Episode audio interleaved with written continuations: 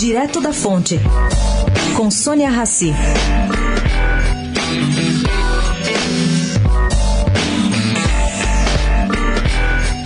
Advogados da ação contra prisão em segunda instância, impetada pelo PCdoB e motivo da decisão de Marco Aurélio Melo ontem, se surpreenderam com a liminar do ministro do STF. Eu explico aqui.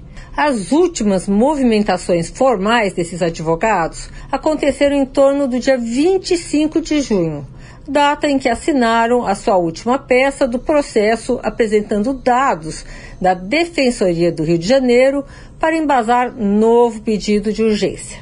Foi nesta data o último despacho tido com Marco Aurélio, segundo conta a fonte próxima ao processo. Isso, caro ouvinte, significa que o ministro decidiu por conta própria própria.